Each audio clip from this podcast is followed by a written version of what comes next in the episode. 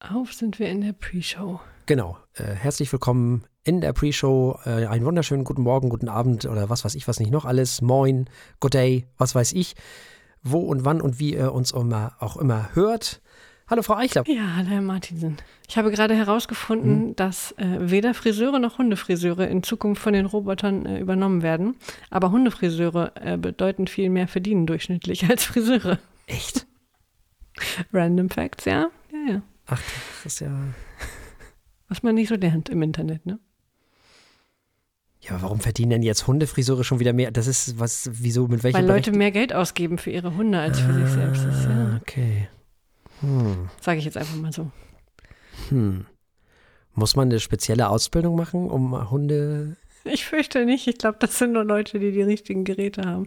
Aber ich äh, will ihnen kein, äh, kein Unrecht tun. Hm. Tja, ich muss ja ganz ehrlich sagen, ich habe mich ja schon vor Jahren aus dem Friseur-Business sozusagen zurückgezogen. Ich, äh, beziehungsweise meine Haare haben sich zurückgezogen. Ach ja. Tja. Ist allerdings auch kein Problem, denn Hutmacher verdienen auch nicht so gut. Werden allerdings vermutlich bald durch Roboter ersetzt. Ja, klar. Ach ja, was man so alles lernt. Dabei ist ein guter Hu Hutmacher doch nicht zu ersetzen. Ja, und vor allem äh, gute Hutgeschäfte sind durch nichts zu ersetzen. Ja. Nicht? Das Also ist das, äh, das ist ja ganz wichtig. Hundefriseure. Hm. Da gibt es mittlerweile echt überall, das ist verrückt. Und jeder geht auch dahin. Immer wenn ich einen Hundebesitzer höre, der erzählt, dass er äh, wieder zum Friseur muss mit dem Hund, dann denke ich mir, warum? Den Hund interessiert es überhaupt nicht. Und wenn irgendwo Haare im Auge hängen oder so, ja, dann holst du die Schere raus. Wo ist denn das Problem? Ja, ich glaube schon. Also Pudel musst du schon ab und zu mal, äh, die, sonst, sonst sehen die irgendwann aus wie so ein, wie, wie so ein, also dann siehst du halt nichts mehr. Das ist, glaube ich, bei Bobtails auch so. Das ist irgendwann ist halt einfach nur noch so ein, das ist einfach nur noch, nur noch Wolle. da siehst du halt keinen Hund mehr, ne? Ähm, also die musst du schon irgendwie scheren, glaube ich, scheren lassen. Das glaube ich schon. Aber du musst da ja keine Frisuren reintüdeln lassen. Hm. Mhm. Also die müssen schon irgendwie äh, die Haare entfernt bekommen. Sonst hast du irgendwie so einen Ball irgendwann. Ein Ball. Klingt Ja. auch knuffig.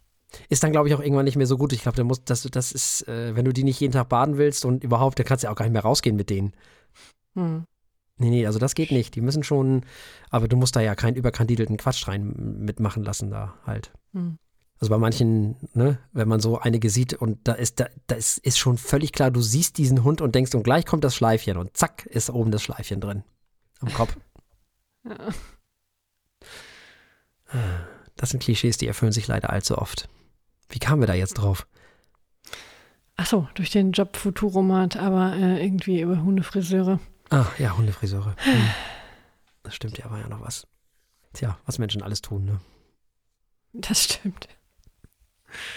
Ah, immerhin, ist ja schön, ne? Wer sich um seinen Hund kümmert, der kann keine Kriege anfangen oder so. Das ist äh, schon mal sehr zu empfehlen. Stimmt. Ist immerhin schon mal etwas. Sollen sich um die Hundis kümmern. Solange sie ja die nicht. erwiesenermaßen. Hm? Hm? Ist erwiesenermaßen ja auch gut für die Empathie und so. Ja, ja, ja, ja. Das äh, auf jeden Fall. Also äh, Hundis machen sowieso ganz viele tolle Sachen. Hundis sind ja auch Therapiehunde und äh, Mhm. überhaupt und sowieso. Und äh, Blinden für Hunde und dieses alles. Hundis machen tolle Sachen. Mhm. Das auf jeden Fall. Ähm, wo war ich denn gerade? Das mit dem roten Faden ist immer schwierig. Da, das, äh, Irgendwas mit Hundis. ja. Ja, genau. Solange sie den, den armen Tieren nicht irgendwelche Socken anziehen oder was weiß ich, was sie da nicht immer alles vorhaben. Na, also wirklich, also manchmal. Also das Kostüme. ist doch nicht zu fassen, sowas. Also Blödsinn. Es gibt ja auch schon Leute, die mit ihren Katzen durch die Gegend laufen, ne? Das gibt's ja jetzt auch schon. Ja, ob die das so toll finden. Es gibt ja Katzen, die das freiwillig machen und irgendwo auf Fahrrädern mitfahren oder so einen Spaß. Ja, aber das ist ja was anderes. nee, ja. Nee, nee, ich meine an der Leine, Frau Eichler, an der Leine. Ja, nee, das äh, wird bei den meisten nicht so auf Begeisterung stoßen, würde ich mal tippen. Tja, tja. Ich fürchte nur, dass es den Menschen relativ egal ist, ob was bei Katzen auf Begeisterung stürzt, äh, ähm, auf Begeisterung dingst oder nicht. Leider ja. Wenn sie bald mit ihren Hamstern an der Leine rumlaufen, dann geht's aber zu weit, sag ich dir. Och, Also, ich bin fest davon überzeugt, dass in den USA irgendwelche Menschen mit Hamstern durch die Gegend laufen. Also wirklich, ich bin, also ich, ich bin der festen Überzeugung, dass solche Sachen, das gibt nichts, was es nicht gibt. Ich bin sogar fest davon überzeugt, dass Menschen mit, mit, ähm, mit kleinen Aquarien sozusagen, mit Fischen drin, also hinter mit einem Bollerwagen. Okay. Da mache ich mir gar keine Sorgen. Also irgendwo in den USA wird es das geben. Ich bin mir sicher und ich bin mir auch sicher, es gibt YouTube-Videos darüber, wie Menschen ihr Aquarium ausführen. Gassi gehen mit ihrem Aquarium. Ich bin mir sicher. Das muss ich mal kurz verifizieren. Gassi gehen mit dem Aquarium. Ich habe schon lange nicht mehr äh, irgendwie in der Sendung live gegoogelt. Nicht ganz live, aber Gassi gehen mit dem Aquarium. Ist auch ein super äh, Buchtitel übrigens. Tja, ist natürlich jetzt auch eine Algorithmenfrage, ne? Weil jetzt geht es natürlich nur um Gassi gehen mit dem Hund. Und mit dem Schwein und mit der Katze. Mhm. Soweit geht's schon mal. Na gut. Aber keine Aquarien. Hunde und Aquarien. Ich hätte es jetzt auch erwartet, dass jemand mit einem Bollerwagen Walking. ja, genau. Walking the Fishes. Auch ein sehr toller Bandname oder Buchtitel. Walking my petfish. Aha. Geht doch alles. Ich weiß gar nicht, was du willst. Walking my Petfish. Tatsächlich. Ich sage ja, die sind alle irre. Menschen sind definitiv. ist sogar einer mit Bollerwagen. Oh Gott. Und die anderen haben einfach nur einen toten Fisch an der Leine. Was ist mit euch verkehrt? Tja. Ich hab's doch geahnt. Und Leguane und was weiß ich was alles. Frau Eichler, ich bin da ganz zuversichtlich.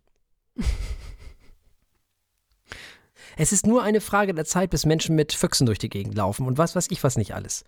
Wenn sie es nicht Ach, schon das tun. machen sie bestimmt schon. Ja, Ja, ja. die Amis und die Füchse, das ist Hm. ja schon wieder, das ist ja, nee, nee, nee.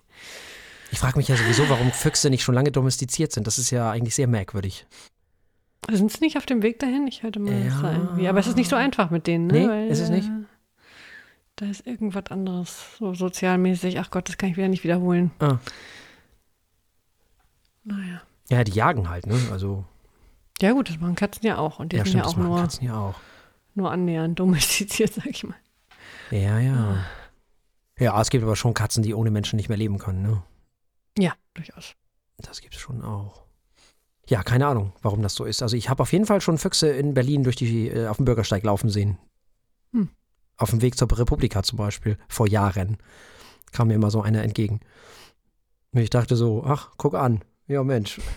Der lief auch völlig, also ungestört lief der an mir vorbei, der hatte überhaupt kein Interesse an irgendwas, keine Ahnung. Ja, dann. stoisch lief das Tier an mir vorbei und ich dachte, ach guck. Die wilde Natur, Frau Eichler. Sie holt sich Berlin zurück. Ich erinnere mich da immer an die, an die Hasen in Frankfurt auf der Verkehrsinsel. Also, Also, das waren ja, das Kanickel oder Hasen, was sagt, das ist ja, also das war ja auch, also das ist doch nicht zu fassen. Da muss man in die Großstädte kommen. Also sowas habe ich ja auch noch nicht erlebt, ne? Also ein, ein, ein, eine Stadt mit fast 700.000 Einwohnern, die so die Bürgersteige hochklappt. Also sowas habe ich noch nicht erlebt. Sowas habe ich noch nicht erlebt. Und dann haben die ja, und dann sind diese Frankfurter ja sowas von, also das ist ja, Frankfurt ist ja das größte, tollste und weiß ich nicht was alles. Das ist, was, dabei werden da die Bürgersteige hochgeklappt. Was ist das für ein, für ein, für ein Dorf? ja, und um 11 Uhr ist irgendwie selbst der Burger King am Bahnhof zu, oder was war noch? Ja, Oh. nicht um elf, aber um, um Ja, halb, halb zu- eins Ja, irgendwie halb eins oder was, ich weiß es nicht, zu fassen sowas. Also, du würdest, also, sowas habe ich ja noch nicht erlebt. Das ach so tolle Frankfurt. Also, wenn ich die alle höre, wirklich, wie, wie toll ja, aber es gibt Frankfurt auch schöne Ecken, höre ich auch. Es gibt auch schöne Ecken.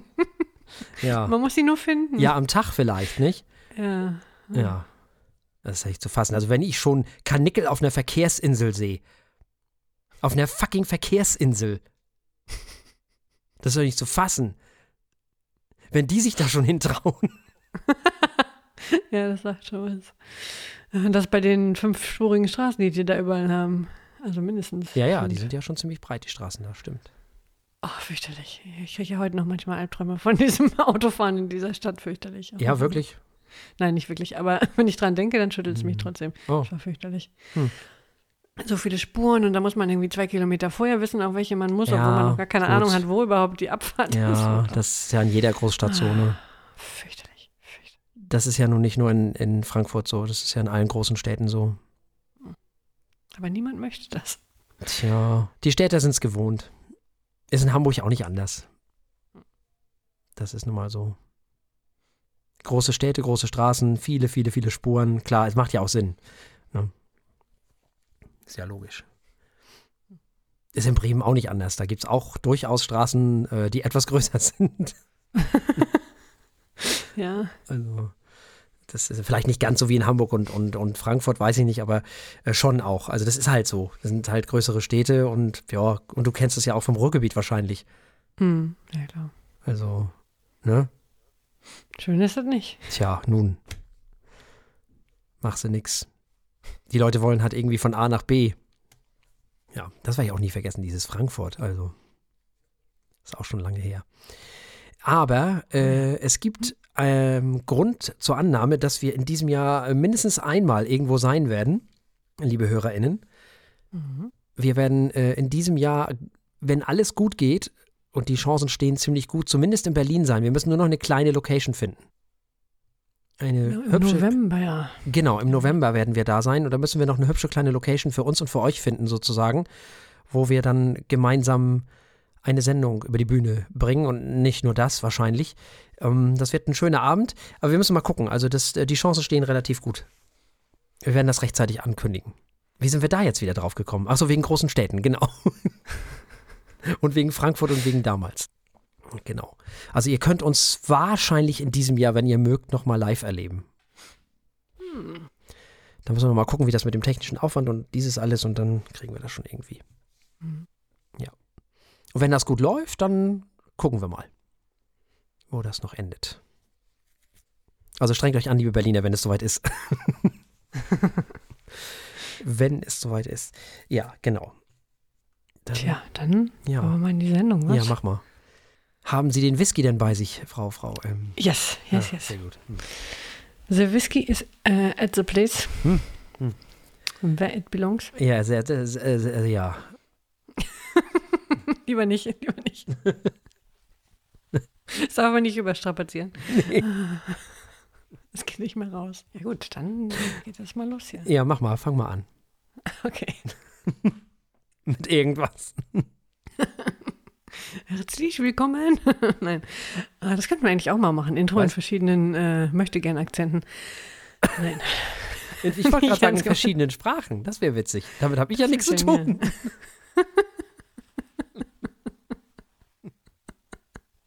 Ich glaube, also die Sprachschlachterei möchte keiner ertragen. So drei, vier Sprachen kriege ich vielleicht noch hin mit ein bisschen üben, aber da hört es dann auch mal auf. Ja. Zählt Latein? Ja, klar. Also gut, da weiß eh keiner so genau. Gut, egal. Nützt ja nichts. So.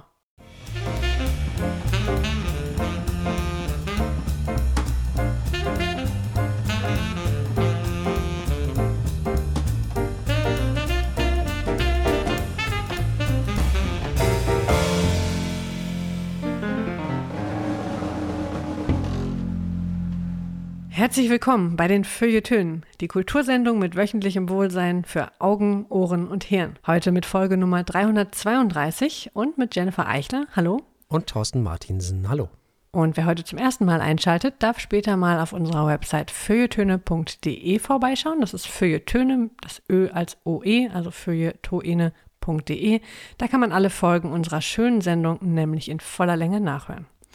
Wir starten heute wie immer mit gelesen und wir haben heute unseren großen Leonard Cohen-Tag sozusagen. Wir äh, haben Leonard Cohen gelesen, gehört und gesehen.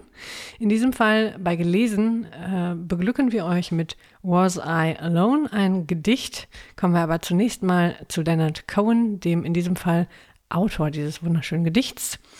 Leonard Norman Cohen wurde 1934 in Montreal geboren und starb 2016 dann im Haus seines Sohnes in Los Angeles. Er war einer der bedeutendsten Singer, Songwriter und Schriftsteller. Außerdem war er Dichter und Maler.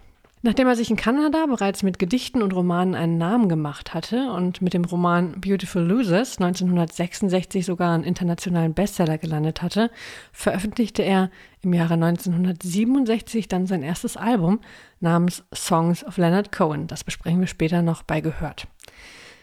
Äh, während seines künstlerischen Wirkens von 1956 bis 2016, äh, also bis zu seinem Tod, schrieb Leonard Cohen noch zahlreiche Gedichtsammlungen und Romane, veröffentlichte insgesamt 14 Studioalben äh, und naja, hat sich immer wieder den gleichen Themen gestellt, nämlich Fragen nach Liebe, Freundschaft, Lebenssinn, menschlichem Leid, Tod, Spiritualität, all das stand im Mittelpunkt und auch davon hören wir später sicher noch einiges mehr.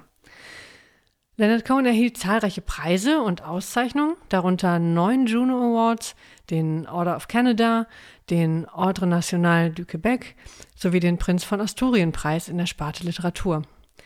1991 wurde er in die Canadian Songwriters Hall of Fame, 2006 in die Canadian Music Hall of Fame und 2008 in die Rock'n'Roll Hall of Fame aufgenommen. 2018 wurde Leonard Cohen dann sogar noch posthum einen Grammy verliehen. Das hätte man sich früher überlegen können. Aber gut. Der Gedichtband, den wir heute von Leonard Cohen gelesen haben, heißt The Flame und ist sozusagen das lyrische Vermächtnis Cohens. Er wurde im 2018, also ebenfalls nach seinem Tod, veröffentlicht und wir haben uns eben Was I Alone ausgepickt als kleines Beispiel für diesen wunderschönen Gedichtband. Herr Martinsen. Ja, und äh, Was I Alone, da geht es ja ganz, äh, oft wird ja wiederholt dieses Was I Alone or Was I There with You? Und dieses You habe ich mir überlegt, was ist dieses You? Was, was, wer kann das sein? Die Liebste? Das Leben? Das ist ja bei, bei ihm so eine Sache. Man weiß ja immer gar nicht genau, weil er ja nie irgendetwas explizit definiert, sondern weil er so viel offen lässt, dass man da ganz viel reininterpretieren kann. Insofern kann dieses You alles und nichts sein. Das ist ganz spannend. Mhm. Weil es ja auch schon wieder um Leben und Tod und Warten und diese ganzen Sachen geht. Das muss ja nicht explizit diejenige Liebste sein, die er da beschreibt und um die es hier geht, sondern das kann auch das Leben sein, weil es, da geht es auch um Tod.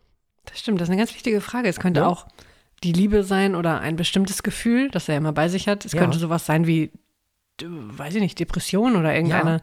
Eigenart von ihm. Es könnte auch der Tod selbst sein. Ja, ähm, durchaus. Später sagt er ja, äh, also ich streite nicht mit dir, ne?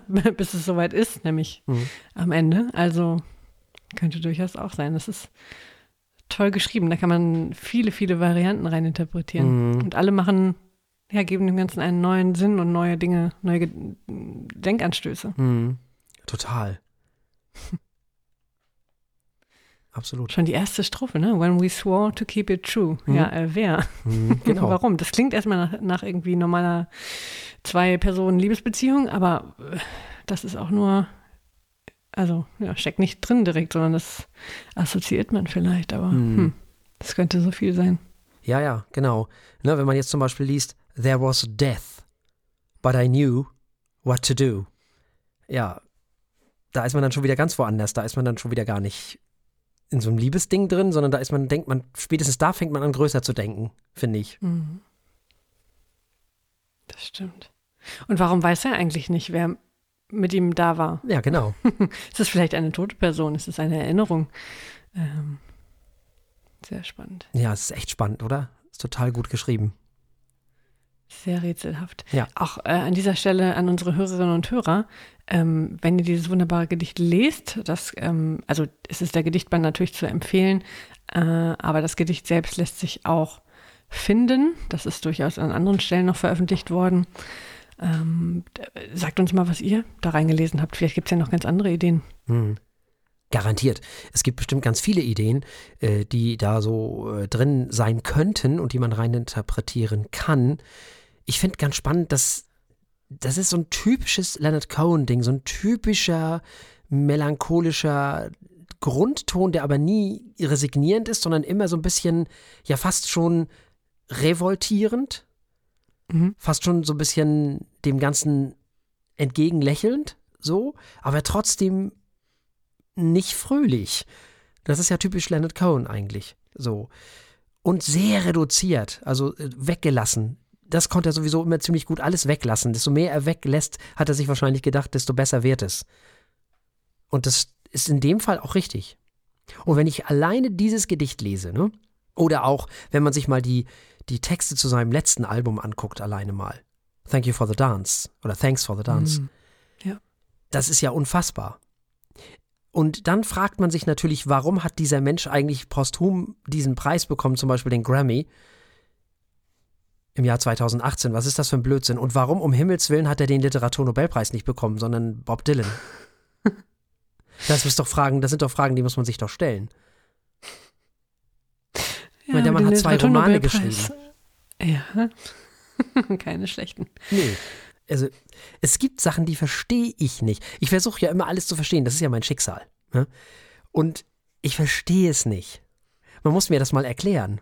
Also, ich habe keine Erklärung. Das ist. Äh ja, also ich kann nur jedem empfehlen, ja, nicht nur diesen Text, ja, den natürlich auch und überhaupt äh, natürlich auch den Gedichtband äh, sich zuzulegen, aber auch die Texte, die er gesungen hat, also in seinen Liedern, die sind wirklich phänomenal, einfach. Muss man einfach so sagen. Hört da mal ruhig hin. Das ist alles schön mit den Melodien und dem Ganzen. Wir kommen da ja noch drauf. Aber die Texte sind unfassbar, wirklich. Und äh, ich werde nachher noch bei, bei Gehört auf so ein paar Details eingehen, aber die sind wirklich unfassbar gut. Und da merkt man halt, dass er von der Sprache kommt. Ja, also die Lieder klingen ja sowieso auch von vornherein so, als wären sie als Gedichte geschrieben worden. Mhm. Und dann hat er sich eine Gitarre genommen und das vorgetragen. Also, mhm. das ist ja schon häufig so. Und auch bis zuletzt so, ne? Also, mhm. You Wanted Darker war genauso. Mhm. Ich habe mir wieder gedacht, ja, da sitzt einer und äh, liest sein Gedicht äh, und dabei kommt dann irgendwie ein Song zustande. Mhm. Also, das ist schon, schon stark in ihm. Ja, das stimmt. Stimmt. Ja, wie es ja dann auch bei anderen Singer-Songwritern durchaus vielleicht manchmal der Fall ist. So ist es ja nicht. Ich will ja nicht sagen, dass Bob Dylan keine guten Texte geschrieben hat, um Himmels Willen. Aber ich finde, das hier ist einfach nochmal eine ganz eigene Liga. Mhm. Schon sehr poetisch. Und dadurch, dass er so viel weglässt, kann man mhm. natürlich auch, kann jeder sich darin wiederfinden. Ne? Ja, das, das macht es leicht, die Lücken zu füllen, auf mhm. ganz verschiedene Art und Weise. Sehr klug. Absolut. Ja, also ich äh, würde unsere HörerInnen auch durchaus anhalten, dieses Gedicht, welches da heißt Was I Alone von Leonard Cohen, A, sich durchzulesen und B, uns mal zu erzählen, was ihr in diesem Gedicht lest. Oder äh, was ihr überhaupt von der Literatur oder von den lyrischen Dingen von Leonard Cohen haltet. Auch das wäre ja vielleicht mal ganz interessant zu hören. Kommen wir in unserem, ja, nennen wir es mal kleinen Special zu einem Album von Leonard Cohen, was, glaube ich, so ein bisschen die musikalische Welt auch verändert hat. Es geht um das Debütalbum von Leonard Cohen. Wir kommen also zu Gehört und dieses Album heißt schlicht und ergreifend Songs of Leonard Cohen. Nun, das letzte Album, was Cohen zu Lebzeiten veröffentlicht hat, war You Want It Darker. Wir haben das in Episode 186 ja auch besprochen. Das Ganze erschien 2016, nämlich drei Wochen vor seinem Tod. Seine Songs wurden von zahlreichen Künstlern gecovert und er hatte einen nicht unwesentlichen Einfluss auf Bands wie Joy Division, Sisters of Mercy, The Cure und alles andere, was gerne in Schwarz rumläuft. Das lässt vielleicht auch ein bisschen erklären, warum damals Journalisten teilweise geschrieben haben, warum man denn zu seinen drei ersten Alben nicht einfach Rasierklingen dazu äh, packen kann, weil wäre ja auch egal gewesen. So. Warum liefert man die nicht gleich mit? Eines der bekanntesten Lieder war natürlich Suzanne oder auch Bird on a Wire, So Long Marian, zu Beginn seiner Karriere, über die wir teilweise gleich nochmal sprechen werden, sowie natürlich in den 80er Jahren First We Take Manhattan und natürlich Halleluja. Thanks for the Dance erschien posthum, nämlich am 22. November 2019. Es war die erste Veröffentlichung nach Cohens Tod und wir besprachen dieses Album dann in Episode 321. Und es soll ja in dieser Sendung um Leonard Cohen gehen und es soll natürlich auch dann um dieses Debütalbum gehen. Und dieses Debütalbum wurde am 27. Dezember 1967 veröffentlicht, sage und schreibe. Das kommerziell erfolgreiche Album, das war nämlich sofort erfolgreich, auf dem eben auch Suzanne zu hören ist, machte ihn mit melodisch einfachen Folksongs, international bekannt und leitete eine fast 50 Jahre andauernde Musikkarriere an. Das ist auch, muss man sich auch mal auf der Zunge zergehen lassen. Ja, dieses Album war nicht ganz so einfach, denn zunächst einmal ließ der Produzent John Hammond, Leonard Cohen die Gitarrenparts für Master Song und Sisters of Mercy, oh, man höre und staune, der Titel, zusammen mit dem Jazzbassisten Willie Ruff einspielen und holte anschließend einige Sessionmusiker dazu, was Cohen nervös machte, weil diese professionellen Musiker haben Cohen, der zu diesem Zeitpunkt ein Neuling im Studio war, weil es ja sein Debütalbum war, durch ihr Können schlicht und ergreifend komplett verunsichert. Cohen hat dann darum gebeten, ihm doch bitte einen riesen Spiegel ins Studio zu bringen, weil er, wie er erklärte, schon immer vor dem Spiegel gespielt habe und er fühle sich eben wohl, wenn das so wäre. Und so war es dann auch. Er hat sich selber gesehen und alles war wieder gut. Es war dann ein bisschen wie zu Hause. Es gab ihm wohl irgendeine Art von Sicherheit. Nichtsdestotrotz, John Hammond hat dann die Aufnahmen abgebrochen und John Simon übernahm die Rolle des Produzenten. Aber auch dieser geriet dann wieder so ein bisschen in Streit mit Cohen und zwar wegen der Instrumentierung und wegen des Mix. Cohen wollte das Album eben eigentlich mit ihm, der Gitarre, vielleicht noch ein Bass im Hintergrund und das war es dann. Und äh, Simon war aber der Meinung, dass die Songs ja durchaus von Arrangements mit Streichern und Hörnern und weiß ich nicht was noch allen profitieren würden.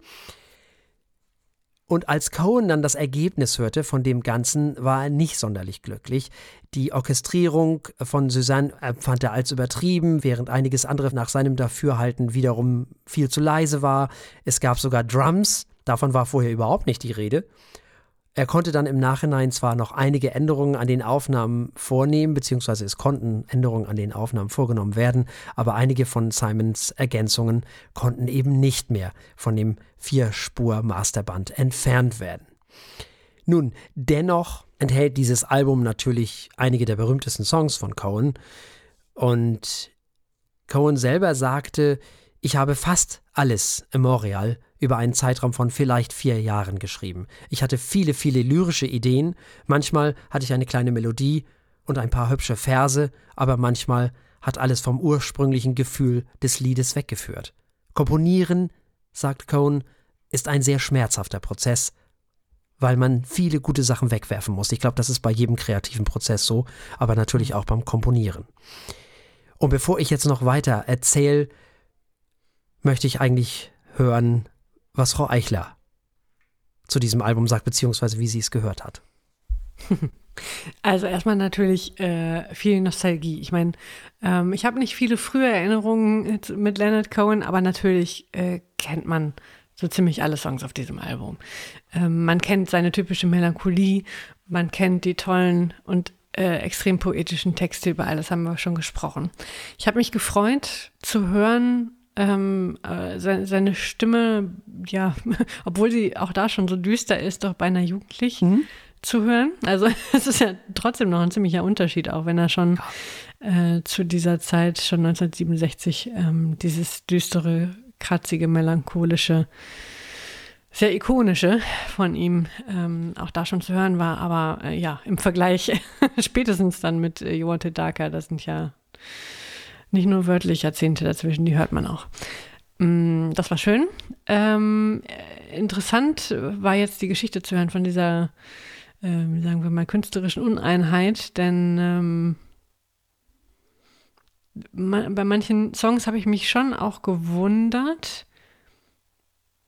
weil ich sie perfekter im Kopf hatte, macht das Sinn? Also als hätte, als äh, hätten Einzelheiten der Produktion ähm, meine, mein schlechtes Gedächtnis nicht überlebt. Also insofern war es schön, das zu hören, weil ich viele Dinge aus Radio oder wo auch immer äh, man die Songs sonst so hört, mh, doch ein bisschen anders im, im, in Erinnerung hatte. Also es war, war spannend. Es war einfach ein interessantes Erlebnis, all diese Songs nochmal in der Kombination zu hören. Mhm. Aber Leonard Cohen ist einer der unsterblichen Songwriter des ganzen Jahrhunderts. Vielleicht hast du in der Radioversion, vielleicht hast du eine Live-Version gehört oder irgendwie so kann ja sein. Sehr möglich, ja. Keine Ahnung. Ja, ist natürlich ein Album, was ihn über Nacht berühmt gemacht hat, ne? Und wie die Songs entstanden sind, finde ich auch ganz spannend. Also Master Song ist laut seiner Aussage auf einer Bank an einer Straßenecke Montreal entstanden. Da hat er das wohl geschrieben. er hat gesagt, er saß auf einer Bank und dann hat er den Text zu diesem Song geschrieben. So. Und äh, Sisters of Mercy entstand tatsächlich während eines Schneesturms in Edmonton, wo er zwei junge Rucksacktouristinnen namens Barbara und Lorraine traf. Und äh, die schliefen dann irgendwann ein und er sah ihnen beim Schlafen zu und als sie aufwachten, war das Lied fertig und er hat es ihnen vorgespielt. Das finde ich ganz, ganz witzig irgendwie. also, ja. So Long Marion, klar, das ist für die damalige Liebste, das schrieb er dann in zwei unterschiedlichen Hotels. Und Suzanne finde ich deswegen so spannend, weil zum einen ist ja ein Song über platonische Liebe ist und zum anderen dass Cohen ja in einem ja, Anfall von Dummheit sozusagen etwas unterschrieben hat, was ihm die Rechte nicht mehr gesichert hat. Er hat einfach die Rechte abgegeben. Hm. Also er selber sagt, jemand, der klüger war als ich, hat mich dazu gebracht zu unterschreiben. Ich habe dann unter anderem Suzanne, Stranger Song oder Dress Rehearsal Rack verloren.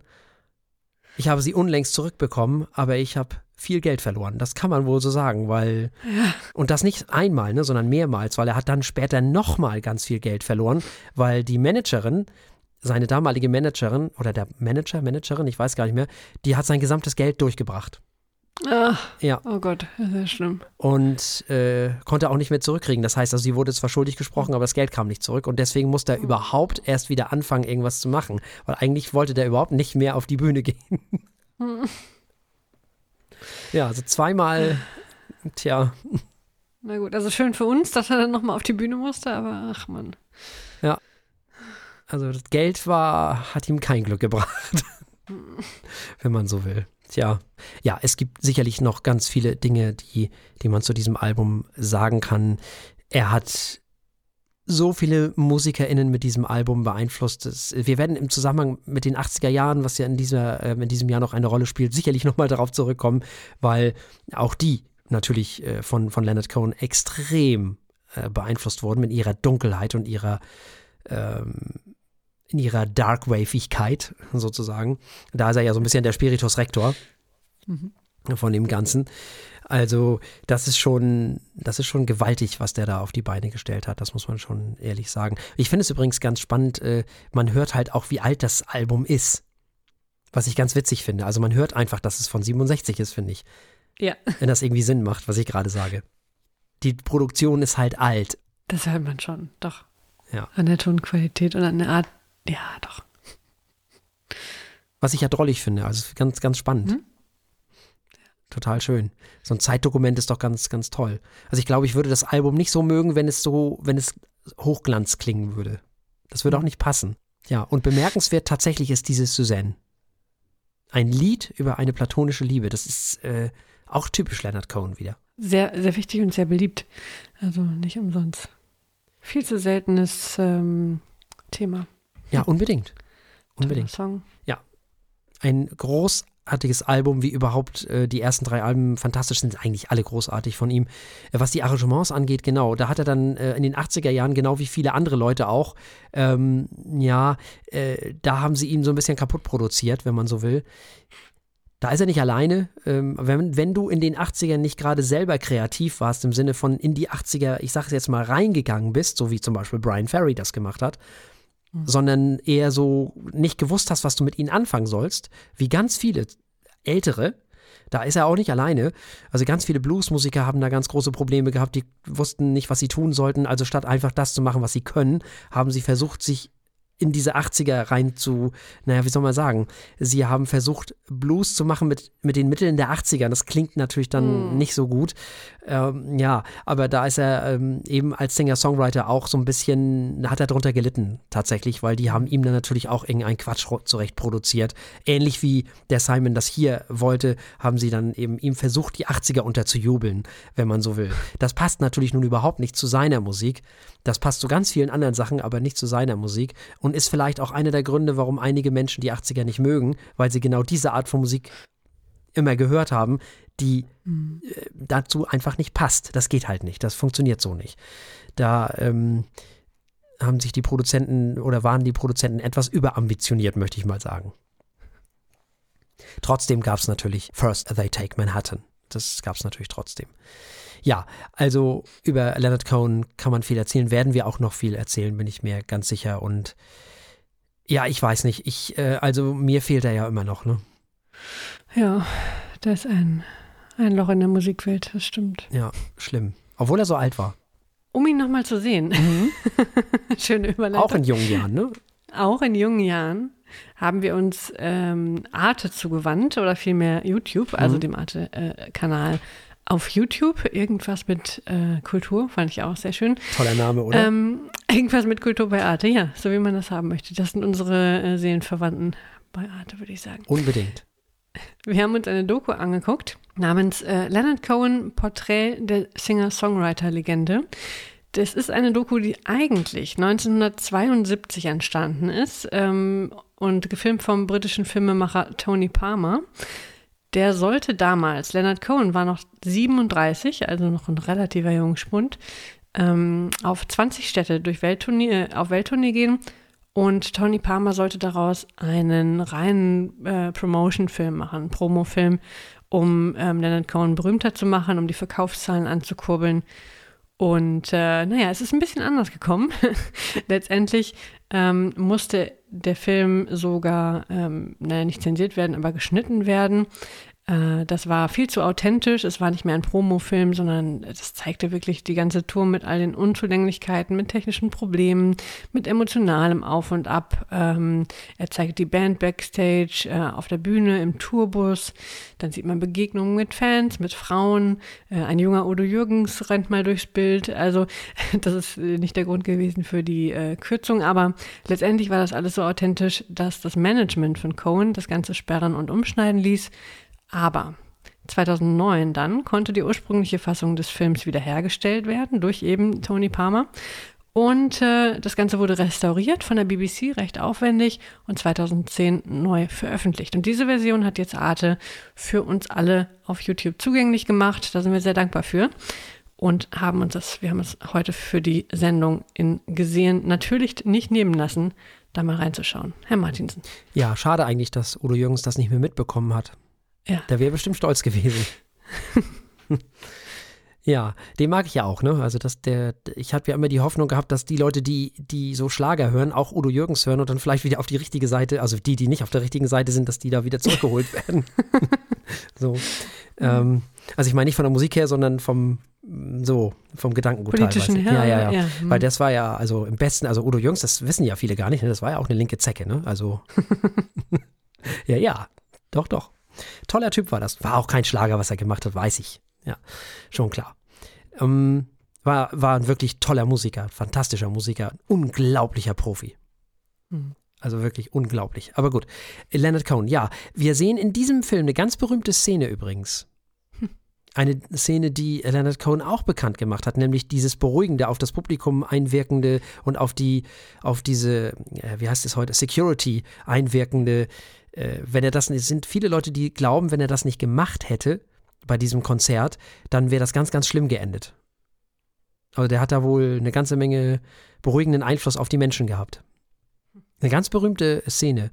Ansonsten geht es natürlich mal wieder um Leonard Cohen und so authentisch wie der Film ist, so typisch Cohen ist es natürlich auch mal wieder, weil ja. natürlich gibt es auch wieder hübsche Zitate, die man so mitnehmen kann, wenn er zum Beispiel jetzt auf Deutsch übersetzt sagt, alle meine Songs haben eine politische Bedeutung, weil Einsamkeit der politische Status quo ist und wir sind einsam, weil wir es nicht schaffen, zueinander zu finden. Das ist Leonard Cohen in Reinkultur, in a nutshell.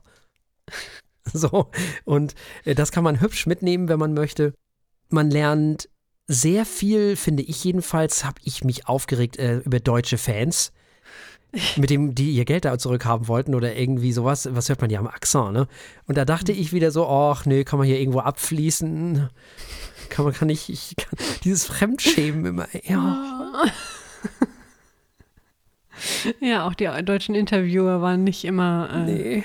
ohne Zehennägel aufdrehen. Also Ja, stimmt. Ich äh, fand ja die Szene lustig. Ich weiß nicht, ob es Udo Jürgens Freundin war oder welche Dame das da war irgendwo nach dem Konzert, aber da hat er eine Frau angesprochen und eingeladen und Udo Jürgens stand daneben und guckte eigentlich nur verwirrt. So, äh, was soll das? Ähm, okay. Sehr schön.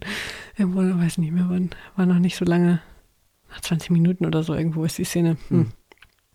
Sehr schön. Ja, man hört auch eine to Menge tolle Songs, man hört eine Menge Konzertausschnitte, die man sich durchaus antun kann. Was ich spannend fand, man sieht ja durchaus auch einen etwas selbstgerechten Cohen. Man sieht den, die charmante Seite, die melancholische Seite, eine sehr lustige Seite auch. Poetisch, politisch, pazifistisch. Äh, da hast du gerade mit dem Zitat schon äh, den Nagel auf den Kopf getroffen. Also eine Menge Seiten, ähm, die man gesehen haben sollte, wenn man Leonard Cohen bisher gerne gehört hat und seine Poesie und auch seine Weltsicht teilt. Hm? Unbedingt. Und wir haben auch gesehen, dass Cohen schon 72 vorhergesehen hat, dass wir ihn in 2020 noch gerne sehen und hören werden.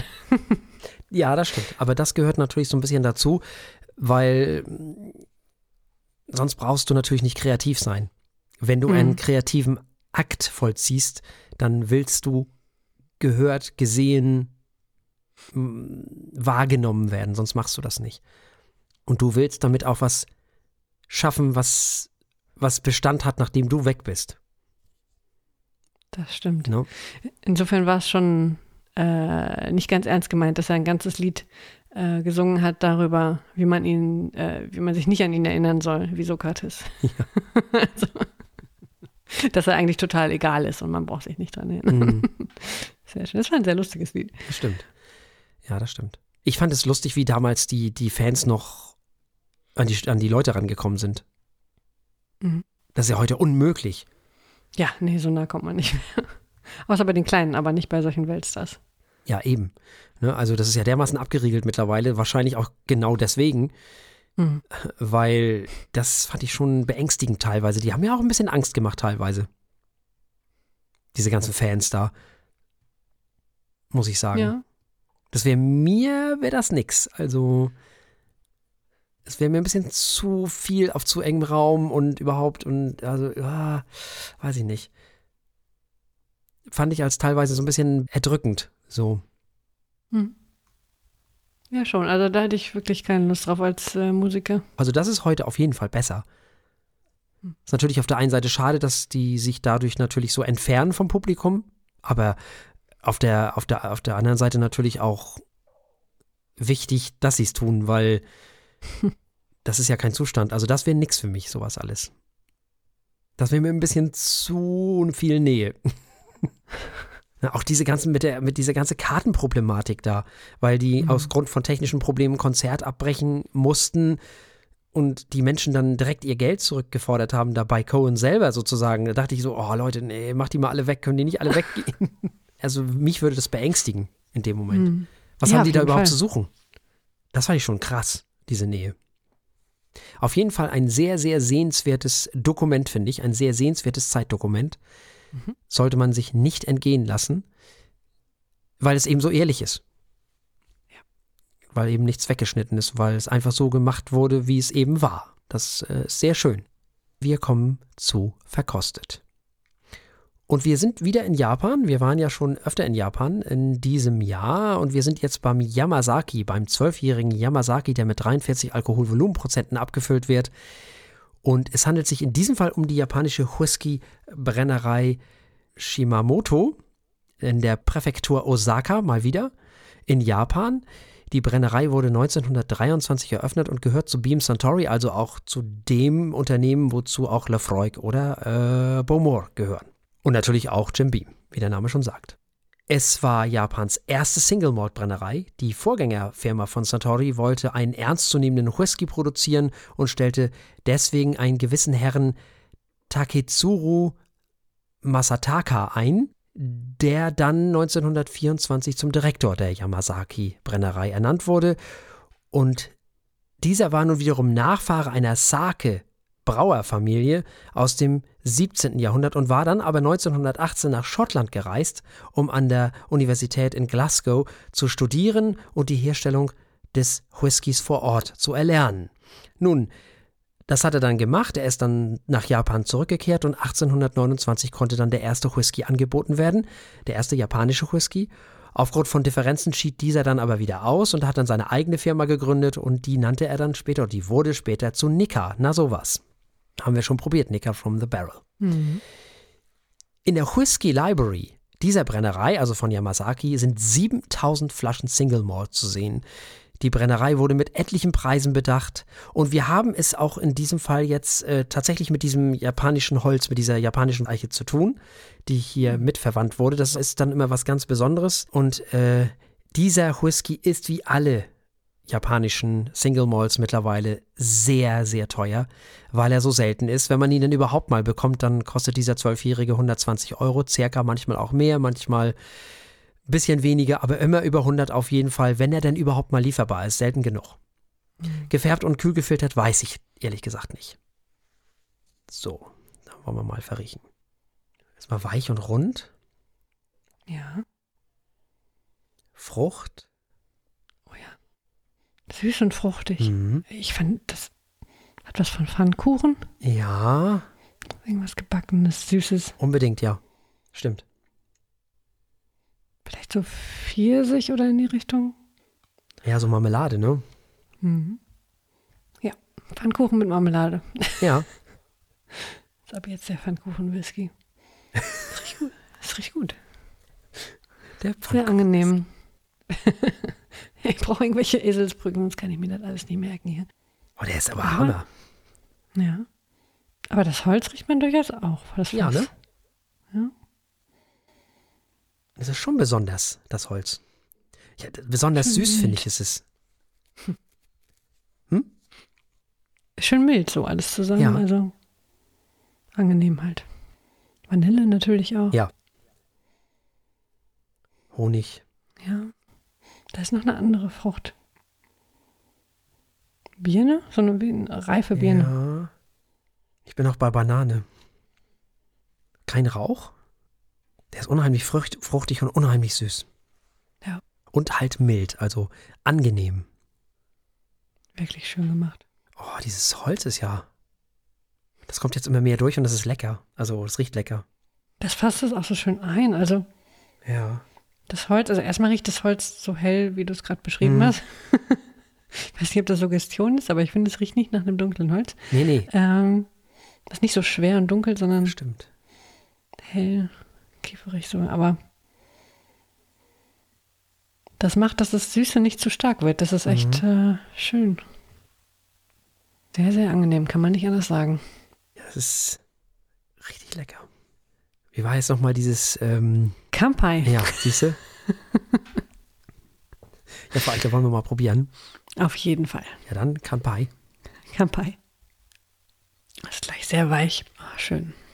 Sehr süß, aber weich. ja. Ganz harmonisch weich. Ja, wir bleiben sehr angenehm. Oh, Honig, Vanille, Kuchen.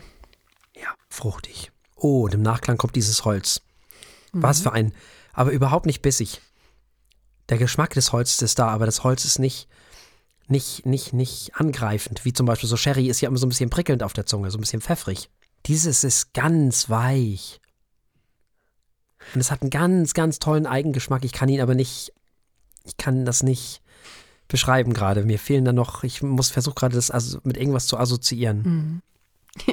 Ich auch. Ich musste gerade denken an diese kleinen Madeleines, Kennst du die? Mhm. Diese äh, kleinen, wie, wie, so kleine ähm, Topfkuchen sehen die aus. Nicht Topfkuchen, wie heißt das denn?